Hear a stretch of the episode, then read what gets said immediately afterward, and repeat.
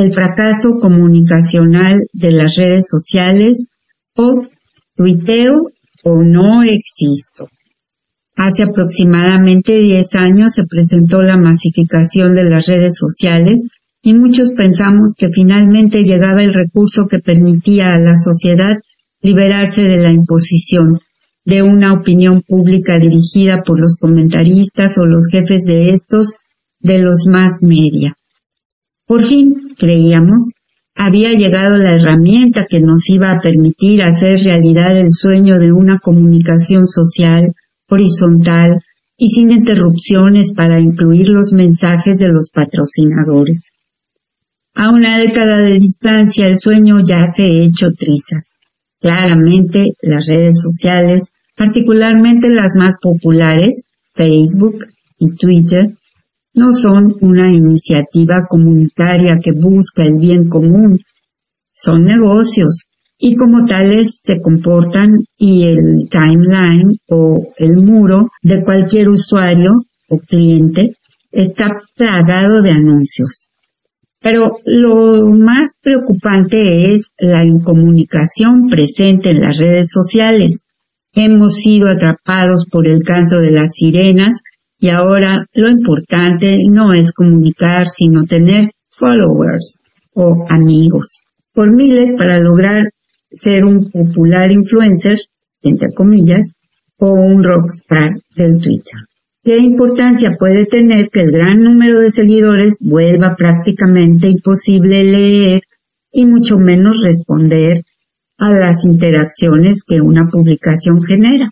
Así nos liberamos de la imposición de la opinión dictada por los medios tradicionales para volvernos el medio para volver importante la opinión de un famoso de las redes sociales. La crítica, cuando existe, puede ser fácilmente ignorada. La comunicación horizontal no ocurrirá en las redes sociales.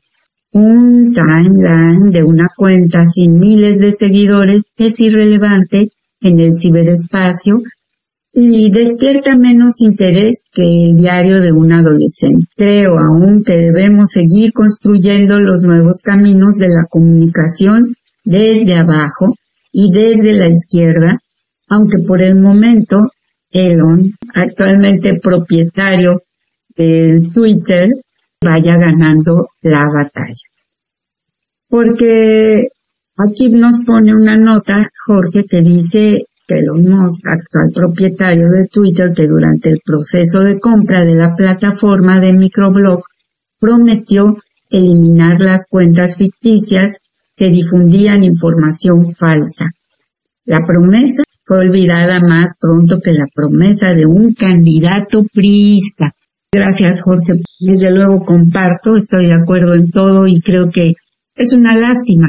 Creo que de algo ha servido, porque en su momento se pudo un poco romper la única voz que era la de los más media. Pero ahora los más media también toman Twitter y Facebook y todas las redes. Y como dice Jorge, es cierto, Allí entonces ahora también suenan solo algunas voces que paradójicamente los propios usuarios les dieron el pedestal. Eso es innegable. A veces veo cuentas, no son de ningún Twitstar y me interesa tomarle el pulso a Twitter en el sentido de qué tanto tienen ideas propias o se dejan llevar por la conversación y sí, hay gente que razona por sí misma y hay gente que, aunque no lo exprese directamente, tiene ese criterio. Y yo creo que lo digo con orgullo también de ser parte de Radio AMLO, porque lo he dicho varias veces, Radio AMLO realmente sí rompió el cerco informativo, no como alguien que ahora dice que rompe el cerco informativo y francamente no es así. La frase fue algo que nosotros tuvimos desde un principio y que se hizo realmente de la nada, del esfuerzo ciudadano y cuando no existía nada. Eso ha sido así desde hace 16 años, me parece ya. Claro, llegaron otras redes. Llegó YouTube, llegó Facebook, llegó Twitter y las cosas fueron desplazando unas a otras. Y ahora, por ejemplo, por Radio Hablo, nos escuchamos más a través de el Facebook que de nuestra propia señal de radio, que significó un verdadero esfuerzo porque hay que tener un servidor y una serie de cosas. Entonces, así ha sido y realmente sí es una odisea de la que hemos participado los ciudadanos y creo que eso es algo que no muchos pueden decir. Ahora bien, además Radio AMLO era quien transmitía en vivo muchas de las cosas que estaban ocurriendo en esos momentos y que no eran importantes para nadie, si acaso para la jornada de uno que otro personaje que realmente se interesaba en los cambios que se estaban dando desde abajo.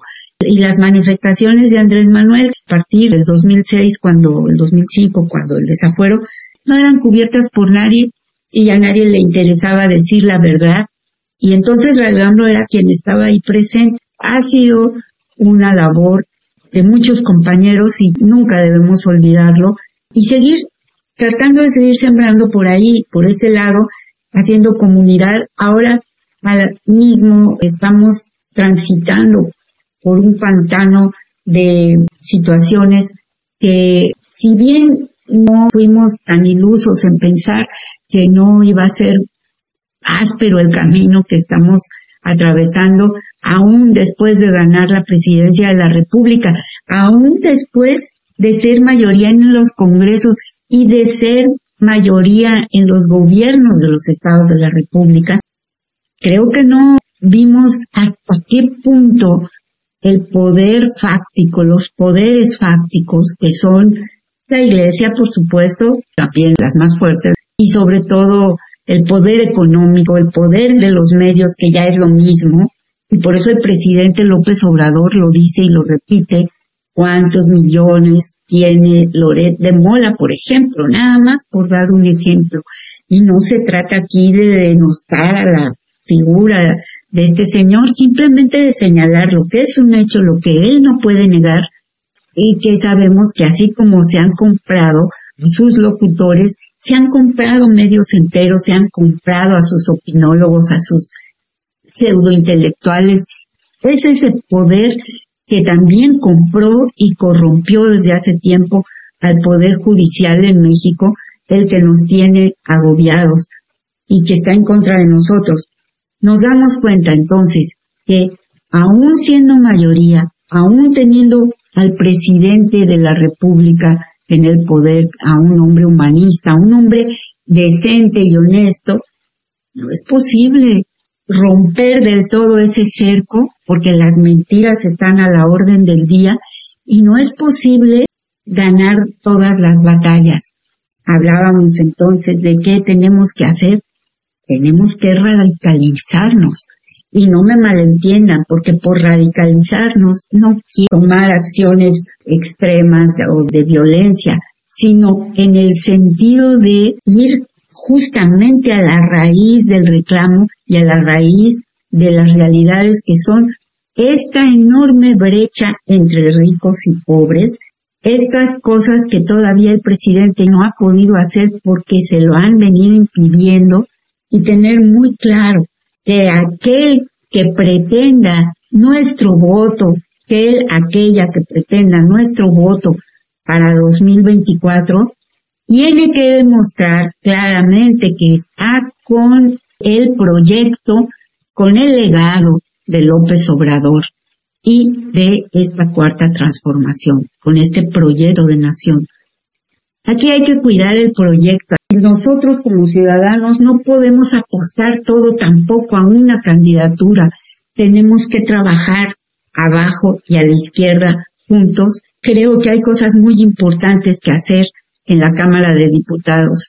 Las iniciativas son importantes, sí, pero estamos de acuerdo y eso el presidente lo proponía en su reforma electoral, que son demasiados diputados, demasiados senadores. Realmente, ¿en qué están trabajando? ¿Cuáles son sus iniciativas?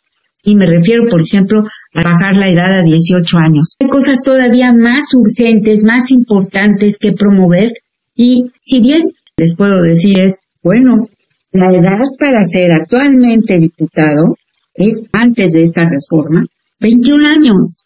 Tampoco son tantos, ¿no? Porque antes la mayoría de edad era de los 21 años. Desde hace muchos fue a los 18 y eso para poder criminalizar a los jóvenes, juzgarlos como adultos, no como menores. Y entonces podían votar.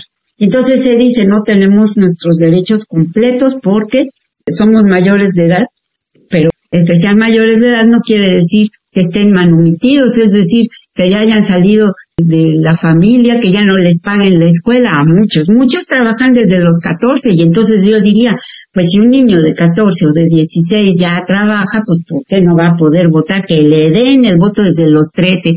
Francamente creo que hay cosas muy importantes que discutir en la Cámara, pero en estos momentos en los que estamos viviendo una andanada en contra de las iniciativas del presidente que son muy importantes, trascendentales, que quieren otra vez retomar el curso de una constitución de bienestar, de derechos. Pregunto, ¿cuántos diputados de 21 años ustedes saben que han habido? En ese sentido, Creo que tenemos que los ciudadanos ser mucho más conscientes, ir más a fondo, no distraernos con otro tipo de agendas, porque si no nos van a ganar en lo que es verdaderamente fundamental. Entonces, los diputados de Morena, los senadores de Morena, uno también se pregunta, realmente están favoreciendo, están honrando el voto que les dimos, están trabajando para aquello que realmente nos interesa, que es construir un nuevo país, porque el presidente López Obrador llegó a reconstruir la destrucción que hicieron del estado de bienestar de lo poco bueno que había durante todos estos lustros. Y no solamente eso, sino que nos metieron en la dinámica del miedo. Voy a hacer una pausa porque voy a platicar con mi camarada Andrés del Collado. Gracias por estar aquí acompañándonos. Hola, ¿cómo estás? Bueno, nuestro camarada Andrés del Collado, ya él vive en Madrid y es un artista, es un artista plástico y, viaja a veces por Europa también con su obra, ¿no? Llevándolo a diferentes lugares, pero siempre ha colaborado con la cuarta transformación de muchas maneras, incluso con su trabajo como artista, poniéndolo al servicio de la causa. Pues plasmar un poco lo que viene con lo que es el arte, entonces ahí andamos apoyando la causa. Así es. También lo que, lo que comentaba, lo que comentabas fue también la, fortuna de que me invitaron a participar en Radio Hondo y pues estamos hablando, ¿no? En 2009, cuando yo entré, estuve un año y medio transmitiendo todos los sábados. Eh, mi programa se llamaba Allende del Mar. Y en ese entonces, pues ves que manejábamos esos nicks, ¿no? Y mi, mi nick es era, bueno, todavía sigue siendo propia. Y la verdad es que fue una experiencia personal muy interesante porque, eh, pues, como tú lo mencionabas hace un momento, ¿no? En relación a Radio yo creo que como periodistas no hicieron su función eh, comunicar a la gente.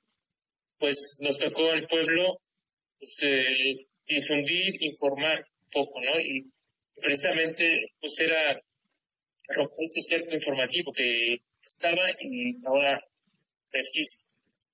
Entonces yo creo que Radio AMLO ha sido una experiencia además de entrañable porque pues éramos gente y seguimos siendo gente común y corriente que algunos sí tenían más preparación en la comunicación, otros no teníamos, por ejemplo yo, pero fue un proyecto, la verdad, muy, muy cercano, porque era la primera vez que yo escuchaba a los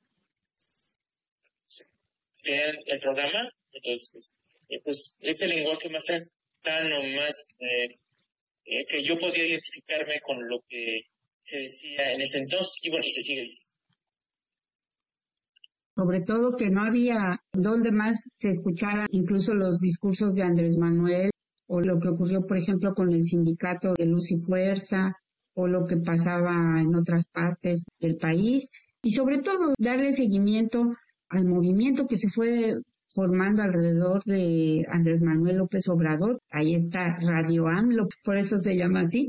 Y creo que hoy vimos como muchos, de pronto aparecieron muchos youtubers que según estaban a favor de López Obrador, pero que en su momento no. Ya sea que estén a favor o en contra, de todas formas les va bien a muchos utilizando el nombre de AMLO, ¿no es cierto? Precisamente de, pues, del furor que se tiene, de, de, la fuerza de, de, la gente, pues con el apoyo de Manuel. Hay de todo y, y que, que mejor evitarla. Una noticia muy buena que nos vas a dar, ¿verdad? Sobre un nuevo programa o algo así. Aquí pertenecemos a un colectivo que se llama Somos 4T, ese hemos hecho algunas actividades y pues él, él siempre hacía referencia que pues le gustaría eh, otra vez retomar la batida mexicana. Y pues eh, al mencionarlo yo aproveché y dije pues ¿por qué no unimos fuerzas y, e intentamos hacer pues otro programa no eh, pero que ya participemos más gente y también hay una chica que se llama Flor ella vive ahora en Luxemburgo, es una, persona, además de, inteligente, pues muy comprometida con las causas. Este, y pues nos juntamos los tres y empezamos a hacer este proyecto que se llama ITECA. No otra sino buscar un nombre que pues, intentara describir un poco la intencionalidad ¿no? del proyecto y bueno, es la isla, ¿no? Es como un poco la utopía donde, donde a veces eh, se quiere volver. Pero pues lo que queremos es manejar sobre todo la política y, estamos ahí con la 4T, con Andrés Manuel, que es el objetivo principal. Y, pero también queremos manejar otros grupos, otros aspectos, como la cultura, el arte. Por ejemplo, Sergio es un gran poeta. Queremos manejarnos por historia de la literatura, eh, por el arte. Eh, ya tenemos una página en, Facebook y también en, YouTube tenemos el canal donde hemos podido subir esa primera experiencia, ese primer programa piloto. Y la intención es que se colaboren muchas personas de diferentes partes también. La idea es que se colabore desde México, en donde pues habrá cápsulas. Por ejemplo, hay una chica que vive en Tabasco que ella trabaja mucho con migrantes. Ella hace talleres para los niños, talleres de lectura. Pensamos subir desde un montón de, de temas y se ha dicho que realmente la batalla es cultural eh, los medios de comunicación, en este caso Radio 1, por ejemplo, uno de los objetivos era precisamente despertar de las conciencias, ¿no? Dar información y a través de la cultura es como de la mejor forma como se empieza a, difundir este cambio, un cambio de democrático en el sentido de ir a votar. Se trata, yo creo que es algo mucho más profundo, en donde, aunque Andrés Manuel quiera iniciar un proyecto y pero si el pueblo no lo acompañamos, si nosotros no cambiamos a nosotros mismos y, a nosotros mismos, entonces pues eh, los cambios no se van a dar o van a ser cambios muy impulsos cortos. La comunicación a través de, los medios que intentamos hacer es precisamente pues, pues dar otro tipo de información, dar otro tipo de sensibilidad para, no digo que despertemos, pero por lo menos que tengamos esta alternativa de comunicación. Y pues bueno, aprovecho para invitarlos a todos y a todos que se escuchan para que nos sigan, para que este, y también si quieren colaborar, pues estamos encantados de, que puedan participar. Y como te digo, tenemos el perfil de Facebook, se llama Itaca, y el subtítulo es Contacto Europa. Y también la palabra nos gustó que es contacto, ¿no? Para, que no solo se diera ese, esa relación en este caso Europa con, México, sino queremos manejar esa parte incluso emocional que se da por la cultura, el arte y, otras disciplinas. Y pues los invitamos a que, a que nos sigan ¿no? y nos acompañen. Y también la intención es que es pues volver a Radio AMLO y tener un horario que los programas se retransmiten. Estamos ahora en eso y bueno, ah, o sea, ustedes harían un programa en vivo transmitido por otro o cómo? No, eh, la intención es eh, que sea una retransmisión. Lo que hacemos es que lo grabamos. Es, un programa de, charla, de análisis y vamos, en entrevistas vamos a tener muchas cosas, ¿no? Entonces, lo que estamos ahora haciendo es grabar el programa. Esto por ahora. Quizá más adelante sería en vivo. ¿Sería semanalmente? Sí, sí, la intención es eh, la semana y también porque queremos este, grabar como pequeños eh, entrevistas. Eh, toda esta información se va a subir tanto en la página de Facebook como en, la página de YouTube. ¿De Entonces, no, no, porque tenemos la, nuestra, pero si nos dan oportunidad de estar ¿Y, cuál es su página? ¿Ya van, están por transmitir en su propia página? Sí, ya de YouTube. Ah, ok. Okay. Ah, ok. ¿Y cómo se llama el programa entonces? Ítaca. Mira, hace 12 días que subimos la primera, el este programa piloto, y este, se un poco que se porque pues el nombre de Ítaca, pues hay muchos, ¿no? Entonces, si, si escriben Ítaca con, parece que se llama Ítaca, ¿no? Y pone guion bajo tacto Europa, ahí va a aparecer el, este programa piloto. En este programa hablamos de lo que está pasando en Francia. El título fue ¿Por qué Francia se enciende por la edad de jubilación? Entonces tratamos este tema de pues todos los recortes que se están haciendo aquí. Hablamos del estado de bienestar que, ya era muy poco. sobre todo, ya que Sergio vive en París, pues él de primera mano pues, nos dio bastante información y este sobre este tema de, de, Francia. La intención podría ser hacer el programa en vivo, para que haya una interacción, radio escuchas o que las personas que nos ven, porque también se haga más rica esa dinámica de comunicación. Siempre es bueno pues eh, saber que te están escuchando y las opiniones críticas que vengan. ¿no? Qué bien. Entonces, Flor, Sergio y tú, aquí pues algunos han de conocer a Flor porque alguna vez también aquí platicamos contigo y con Flor y también con Sergio he platicado aquí Caos al Cosmos por Radio AMLO. Pues, eh, abarcar eh, la, la, visión desde, estos países. También queremos hablar mucho de América Latina, ¿no? Y intentar contactar, incluso también está desde Australia, y pues de Estados Unidos también contigo, ¿no? Porque ves que te harías. Ah, sí. A ver si nos... Bueno, y es... Claro. Sí, bueno, y es que también la cosa del horario, ustedes en Europa, bueno, están más en el casi el mismo horario, ¿no? Supongo. Sí, sí, Y en cambio acá ya hay una diferencia. Pero claro, ¿no? Grabado, lo que sea, o como se pueda. Hago hincapié en este esfuerzo que AMLO hizo porque ahora hay muchas cosas, pero también hay mucha, con todo respeto lo digo, pero hay mucha paja, ¿no? Se repite mucho y hay muchas cosas que ni siquiera son serias. Y yo he visto que aquí siempre hubo esa intención, tanto en tus programas como en los de Sergio y todo, de aportar algo. Yo, pienso lo mismo, incluso muchas veces eh, se maneja mucho ese anarquismo, ¿no? Desde los títulos que ponen. Sí. Sí, sobre todo en ese tanto. También y eso se significa la comunidad para ese tema. Pues ese me llamó la atención, ¿no? Así como, no se me de manera ruido, ¿no? O sea, quiere que importa, que importa este, el escándalo, ¿no? El ruido, ¿no? Es como, como el Twitter, el Twitter, la verdad, es, donde se mete filósofos, o sea, con la palabra.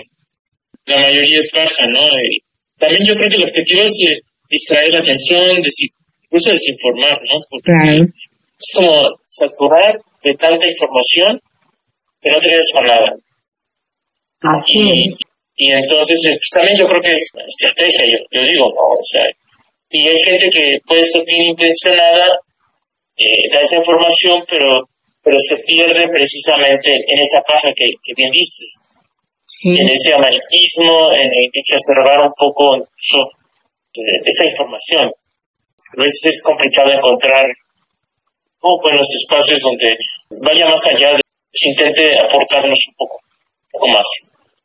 Así es, precisamente que nos demos cuenta de cuál es el manejo de la información, cómo realmente se maneja y qué tipo de periodismo hay.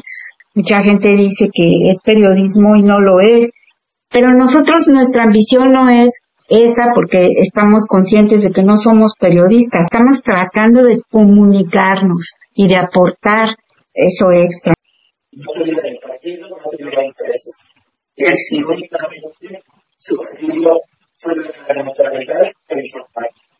Y nos damos cuenta que pues son los instrumentos del poder para la manipulación, para el control y pues para, para todo lo que estamos padeciendo. Porque a través de esta información que dan estas personas que se dicen periodistas, es como estamos, perdón, las personas estamos muy jodidos precisamente ellos son los que fomentan, los que crean el relato. Y es justo la lucha del relato. Entonces imponen su relato y la gente pues, se deja manipular. Yo insisto con lo de Radio ¿no? O sea, y tú lo dices bien también, en el sentido de que, pues, si intentamos, no somos comunicadores, intentamos dar nuestro punto de vista de la sociedad, del pueblo. Y los periodistas son gente que pareciera que están más allá del bien y del mal, o sea, como si vivieran en otra esfera, en, otra, en otra burbuja. yo, como migrante quería conocer de México y cuando empecé, como, lo he mencionado, cuando empecé a escuchar a muchos compañeros que, que hablaban de su cotidianidad. Y eso me daba mucho más cercanía, a pesar de que yo estaba lejos. Por ejemplo, poco nada de eso, lo, que es, hace poco se, se manejó el tema de la mañanera.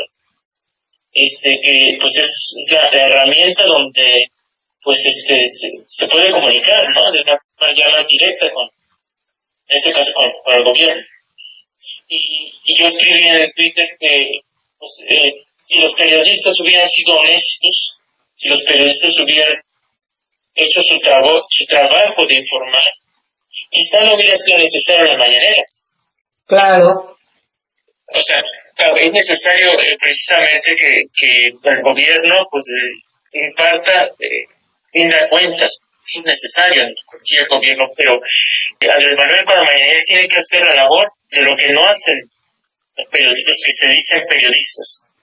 Mi padre precisamente él daba clases en una escuela de, de periodismo, Carlos Septién. Ah. Y justo en la clase de ética periodística.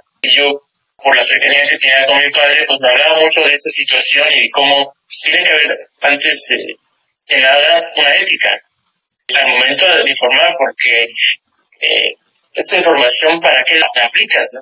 Y sobre todo, si hay dinero, pues ya se pervierte todo. La gente, el pueblo, tenemos que ser periodistas, convertirnos en periodistas, al fin y al cabo, porque eh, es pasar la voz, o sea, con los... Yo, yo sé que mi voz no va a llegar a mucha gente, pero puede llegar a, a mis amigos, a mis amigas, a la gente más cercana, porque es la, la forma que ese periodismo nos ha obligado a que nosotros mismos tenemos que informar. Así es fin nos lo decía Andrés Manuel, ¿no? Que cada uno se convierta en un medio de comunicación, cada uno de nosotros, ¿verdad?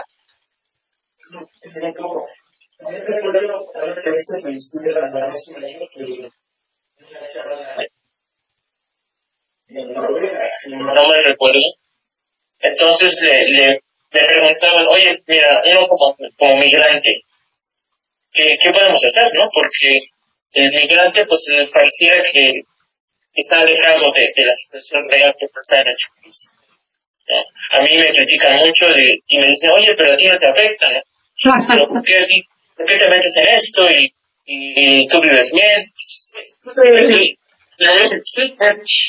Eh, bueno, los que hemos emigrado, pues este, sabemos que tenemos que pasar ciertas cosas. No se trata de comparar, simplemente pues son otros aspectos donde tienes que empezar de menos 5 para intentar integrarte y bueno, lo que vive el migrado. Hay gente que tiene mayor suerte, otra menos suerte, pero entonces eh, la pregunta que le decían a Lorenzo Meyer, y decía, pero nosotros desde fuera, ¿qué podemos hacer para apoyar ese cambio? No sé, y, recuerdo que él mencionó que, al fin y al cabo somos embajadores de nuestro país. Lo que yo haga, yo como mexicano, lo que yo haga aquí, miro más como un reflejo del pueblo, de mi México. Y entonces, pues como embajadores tenemos que difundir un poco lo, que está pasando. Y precisamente, pues cuando eh, organizamos este colectivo que se llama Somos 4T, aquí en, Europa, es un poco esa finalidad, esa finalidad de, de primero desmentir la, la, cantidad brutal de desinformación que se tiene aquí. Es bestial, porque claro, hay intereses económicos. Intentar desmentir a la gente, porque hay unas, también terrible, una idea que se tiene de México, menos aquí en Madrid.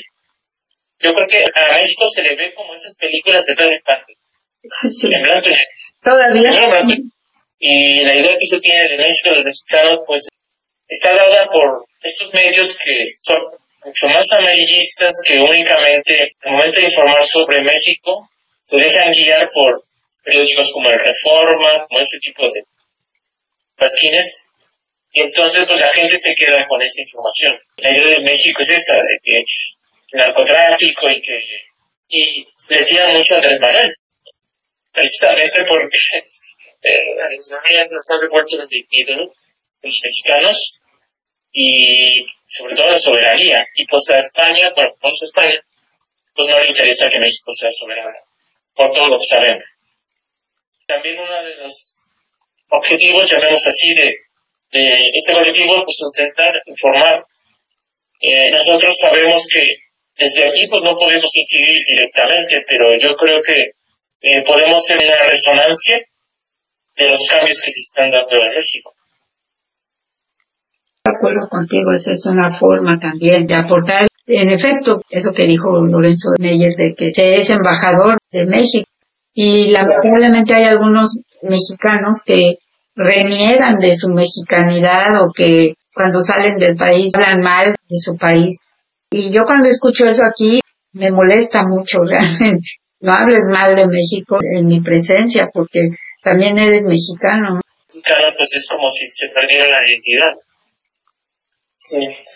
No sé ni hacer. Yo todavía tengo que decir, no que nadie te tenga que decir, ¿no? sino pues al momento de escucharme hablar, al momento de verme, automáticamente se dan cuenta que no soy de aquí, de España. ¿no?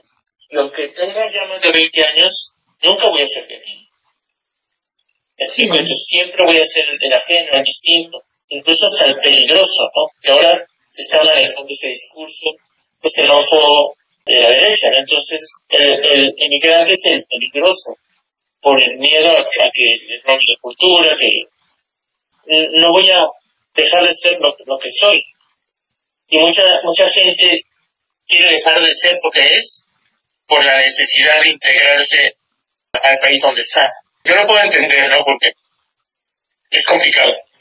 Eh, al fin y uno se va nutriendo de donde vive, ¿no? Entonces uno se nutre de, lo que conoce, de las experiencias, pero también la raíz siempre va a estar presente. Yo estoy orgulloso de mi universidad y ahí me di cuenta que es con un, con un diseño, con un discurso político, es bien fácil manipular. Y este, porque se utilizan eh, herramientas del arte, de la psicología, de la sociología, eh, precisamente para que tú, a través de una imagen, puedas caer rendido a, lo que, al, producto que te vendan, a, al discurso o a lo que sea. Entonces es muy fácil. Incluso hay, hay eh, es una ciencia que, se dedica precisamente a manipular. O sea, yo, yo cuando estudié eso, por eso casi no me dedico al diseño gráfico, no solo para otras cosas, pero, pero es, es facilísimo, te digo, manipular, porque la gente común y corriente no tiene las herramientas para poder como rechazar, ¿no? Eh, o sea, rechazar y darse cuenta de que esto está en manipulación. O sea, yo creo que todos hemos caído y seguimos cayendo en mucha información que se nos da y gran parte es a través de la manipulación. Y entonces, este, precisamente los periodistas se encargan de utilizar estas herramientas para, manipular y pues hacernos creer que, todo está bien, pero que solo, como lo hablamos, ¿no? Del migrante, ¿no? Que el migrante es el causante de los males, La, la, campaña que se hizo contra Andrés Manuel en 2006, ¿no? Un peligro para México, ¿no? Un peligro para México al proyecto de nación y yo decía hace rato, Andrés, no sé qué opinas tú, de que fuera también fiel al legado de López Obrador. De que es algo más profundo. Este, y, y ya, según ellos están decepcionados, ¿no? ¿Qué sabes? Este pero, pero es que, entonces, lo que vamos es que sí tiene que ser alguien que le dé continuidad al proyecto. El proyecto de también que, también, eh, por ejemplo, la revisión de cuentas, hablamos de las mañaneras, que tiene que ser alguien, nunca, nunca va a ser igual, ¿no? Eso es imposible, ¿no? Me refiero igual que en la forma como de las mañaneras. Pero que tiene que haber esa rendición de, de, cuentas. Y, y sobre todo, pues que, que no se olvide del pueblo. Si se olvida, pues yo siento que el, pueblo ya lo, va a reclamar. Antes, eh, pues estábamos adormecidos, anestesiados y yo creo que vivíamos con miedo. Era el miedo lo que nos, nos paralizaba por el PRI, por el régimen y todo. Y con Andrés Manuel nos dio, para mí, sobre todo la dignidad. O sea, yo, yo estoy orgulloso de ser mexicano, pero eh, más que nada, por lo que nos dio esa dignidad de creernos a nosotros y a nosotros mismos. Es lo que nos dio sí, tiene que ser alguien que, que hable con el pueblo, pero que es esa voz interior, no, no es esa voz de el político demagogo, ¿no? Que eche su rollito, ¿no? Para intentar estar a la gente. ¿Cómo te va en, en España? ¿Cómo está la situación económica? Porque muchos se quejan en México y de todo, pero mira, yo acá que estoy en Estados Unidos, la inflación está peor que en México y no lo creen, pero uno que está aquí te das cuenta, todo ha subido de una manera que jamás se había visto. Yo antes de venir a vivir acá venía con cierta frecuencia porque Jeremías venía por cuestiones de voces, ¿no? De su trabajo, lo que fuera. Entonces yo, este, venía y me daba cuenta que los precios estaban igual, no había mucha variante y todo. Pues bien, más o menos. Pero ahora que estoy aquí y de tres años a la fecha es una subida escandalosa y además todo mal. Los servicios médicos son muy caros y muy malos y todo es un negocio. Y estuve en México dos meses, tuve que arreglar muchas cosas, pero sí tuve tiempo de salir y de ver y simplemente estar en la calle, de ir a los negocios. Me doy cuenta cómo la gente mucho más cuidadosa por cuestiones de la pandemia con la higiene, en cualquier restaurante, por modesto que fuera, de, de, todos los niveles muy limpio y muy cuidadosos. Y noté y también un ambiente diferente. Claro, hay muchos problemas, no dejo de verlo, pero hay una parte que yo pude ver esa diferencia y aquí no. Aquí la gente es muy superficial en ese sentido. Creo que allá hubo más conciencia, la gente ha crecido mentalmente en muchos aspectos. ¿Cómo lo sientes tú en Europa? Yo sé que vives en Madrid, pero has salido últimamente, estuviste en Alemania. ¿Qué me cuentas? Pues algo parecido, ¿eh? Sobre todo, pues es una situación pues diferentes. Y yo estuve en Madrid, no me volver aquí a Madrid, da un subió la también para encontrar el departamento, yo tuve en un. Y estaba en una reunión con otra el departamento. Entonces, yo, eh, casi siempre compartido, ¿no? Como, como gente, ¿no? Aquí no lo he encontrado. ¿Por qué? Porque ha habido una especulación de los inmobiliarios, eso sí siguen construyendo, pero sí, eh, la verdad es que es muy desesperanzador este, la situación que se vive aquí en España. Y luego eh, todo lo que son los servicios, por ejemplo, lo que es la sanidad pública, incluso el próximo programa que vamos a hacer en es de la sanidad pública. y sobre todo yo lo puedo de padecer, tengo una lesión entonces, bueno, dolores y demás, pero al médico, eh, al ir al médico, te dan solamente 10 minutos de consulta. Qué bárbaro. Es una cadena, ¿por qué? Porque el médico está estresado y te contagias estrés y la verdad es que no te revisa. Te, manda, para, pues, por ejemplo, tu momento que sacar radiografía me daban dos meses de Para sacar el, la radiografía, los dolores eran, eh, no podía dormir en la noche. Entonces, este, me adelantaron un poco la cita y después no encontró nada. y después ya la ecografía y tampoco encontró nada. Pero la cuestión está en que no me dijo nada. Y yo no sabía qué pasaba con el brazo. No lo podía mover, este, los dolores eran terribles. Entonces tuve que ir a un fisioterapeuta. he prestado para un fisioterapeuta. Más o menos ahí la tiene. Pero entonces, justo vamos a hablar precisamente de la sanidad pública y ha habido un montón de, de huelgas y un montón de manifestaciones aquí de, de que es, eh, pues lo que quieren es privatizar toda la sanidad pública para lo de siempre, el negocio. Y ese es un ejemplo de las, de las cosas que están pasando y este, esa idea, porque nos han vendido la idea romántica de Europa, es la vanguardia y, y sí, la, situación está bastante compleja y luego, pues la guerra está aquí, está aquí al lado. Claro económicamente. Pero así como que la disfrazan, como que le ponen globitos como si, si estuviera muy lejos, pero no. O sea, aquí, o sea, España ser como el extremo un poco de occidental de, de lo que es medicina, pero trata directamente, sobre todo no hay una protección al, al consumidor. Es terrible, por ejemplo, eso de Ibertrona. y hasta muchas personas cuando se enteraron que, que Andrés Manuel o el gobierno, pues ves que se ¿Compró? casi que se, se fue, los compró, Ujú. pues y aplaudieron la realidad, bueno, por lo menos aquí, los repente su cara, pues "Oye, qué bueno, ¿no? Que, o sea, son españoles, ¿no? Es esta compañía, pero hay un desprecio del propio español y, y no hay nada de protección. El gobierno no controla, aquí es libre mercado, o sea, aquí es la mano invisible y no es invisible, entonces, pues, es que no hay ninguna protección, por lo menos en España, ¿no? Y, y en Francia, va para allá, lo que pasa es que en Francia creo que la gente está más acostumbrada a protestar. Sí. Gracias a esas protestas, más o menos el gobierno ahí va un poco más con cuidado, pero aún así, ahora el que es Macron, eh, está haciendo la protección. El programa pues, hablaba precisamente de las pensiones y por qué empezando en Francia. El programa entonces se llama Itaca. Lo pueden buscar en YouTube Y lo que pasa es que la contacto es con con guion bajo tacto Europa.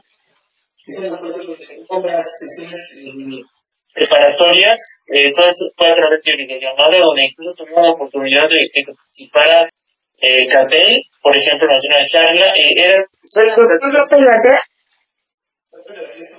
Eh, esto lo está organizando a través del Instituto de Formación Política, también de los mexicanos en el exterior, Morena, y lo que es el colectivo donde estamos, que es, eh, somos 4T. Hubo algunas sesiones preparatorias y bueno, la intención de este, de este encuentro se llama el primer encuentro somos 4T Europa, es precisamente pues ver qué hacemos, ¿no? Para que vienen estos tiempos y pues para organizar y para prepararnos un poco. Entonces, esto va a ser en Berlín, 29 y 30 de abril. ¿Vas a ir a Berlín? Sí, sí, te voy a poder ir. Y si quieres, en otro programa, pues si quieres te hablo más de, de este encuentro. Ay, sí, por favor. ¿Y lo de Gatel fue, eh, va a ser en esto o ya fue? Ya fue, fue el 31 de marzo, ¿Y lo grabaron? Sí, esto fue hablado eh, estas sesiones preparatorias sobre los intereses de la industria en esto sus vínculos internacionales. ¿De qué se va a tratar lo de Berlín? Exactamente, es un encuentro de los Somos 4T en Europa. ¿De cuántos países van a ir? Pues eh, de Italia, de Alemania, De España. de algunos países. Ustedes. Y sobre todo es para re- rearticular las redes de Europa.